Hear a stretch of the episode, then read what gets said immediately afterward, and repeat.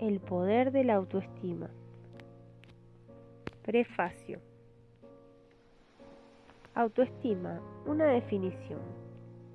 La autoestima es una poderosa fuerza dentro de cada uno de nosotros.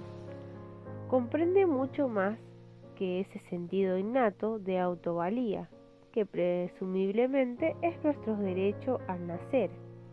Esa chispa que los psicoterapeutas o maestros intentamos avivar en aquellos con quienes trabajamos y que solo la antesala de la autoestima. Quería que cuando comience a leer usted este libro o escucharlo, sepa exactamente que entendió por autoestima que existen muchas definiciones que considero confusas, menos fuertes o menos útiles que la que yo propongo. Si la autoestima pierde su significado preciso y desciende al nivel mera de la palabra de moda, pueda que no la tomen en serio aquellos a quien intentan llegar, precisamente las personas que más la necesitan. La autoestima es la experiencia de ser dotados para la vida y para las necesidades de la vida. Más especialmente consiste 1 Confianza en nuestra capacidad de pensar y afrontar los desafíos básicos de la vida. 2. Confianza en nuestro derecho a ser felices, el sentimiento de ser dignos, de merecer, de tener derecho a afirmar nuestras necesidades y a gozar de los frutos de nuestros esfuerzos.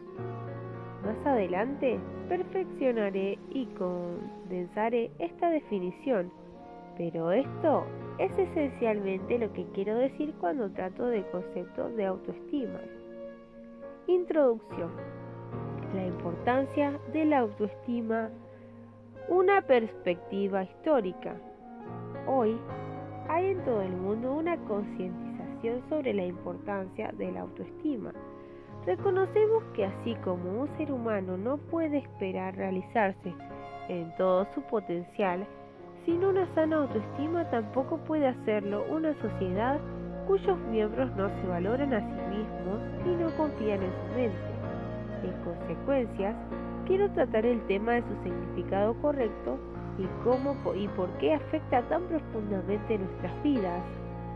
Solo sobre esto es una base que podremos comprender como los principios de la psicología de la autoestima.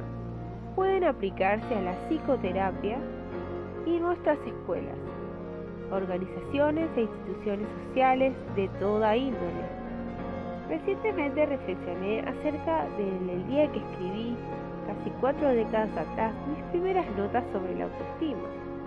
Fue en 1954. Yo tenía 24 años, estaba estudiando psicología en la Universidad de Nueva York y ya tenía alguna práctica. Las notas eran para ser publicadas, sino simplemente para ayudarme a aclarar mis pensamientos. Escribí, empiezo a pensar que la clave más importante para la motivación humana es la autoestima. Sin embargo, aparentemente nadie escribe ni habla de ella.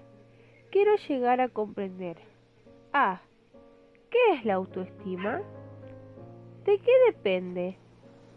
¿Por qué su presencia o ausencia marca la diferencia tan enorme en la vida de las personas. ¿Cómo puedo probarla? ¿Cómo puedo comprobarla?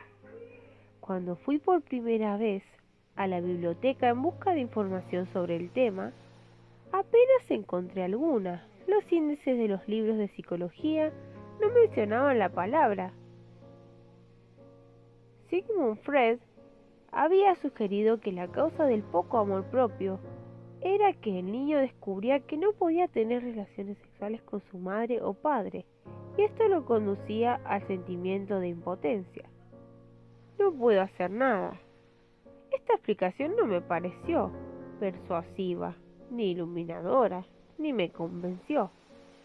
Alfred Adler sugirió que todos experimentamos desde el comienzo sentimientos de inferioridad porque en primer lugar venimos al mundo con alguna desventaja física o inferioridad orgánica y luego porque los demás, es decir, adultos o hermanos mayores, son más grandes y fuertes. Entre otras palabras, es que no nacemos siendo adultos perfectamente formados. Esto tampoco me resultó útil. Algunos psicoanalistas escribieron acerca de la autoestima, pero en términos muy diferentes de lo que yo entiendo por el concepto, así que prácticamente era como si estuvieran estudiando otro tema. Mi primer esfuerzo importante fue tratar los temas e interrogantes que presenta la autoestima. Lo constituye el libro The Psychology of the Esteem, que escribí en los años 70 y se publicó en 1969. Siento la satisfacción y el orgullo de decir que la 27 edición está funcionando muy bien. Culturalmente la autoestima cobró fuerzas en la década de los 80, no solo empezaron a publicarse más, cada vez más libros que hacían referencia a la palabra y se extendían sobre el tema en grado diverso, sino que comenzaron a aparecer estudios más científicos.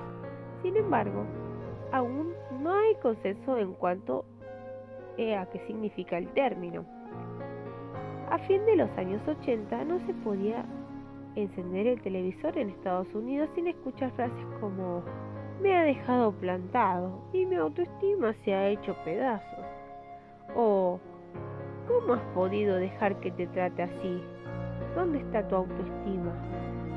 En una popular película histórica sobre el amor y la seducción, en la aristocracia francesa, escuchamos el anacrismo, el anacronismo de que un personaje le dijera a otro, así como, te quise desde el primer momento en que te vi, mi autoestima me lo exigía. Sí, en un principio el desafío fue lograr que se comprendiera la importancia de la autoestima. Hoy el peligro es la idea que se vuelva trivial. Si esto sucediera, la tragedia es que las personas dejarían de comprender su importancia.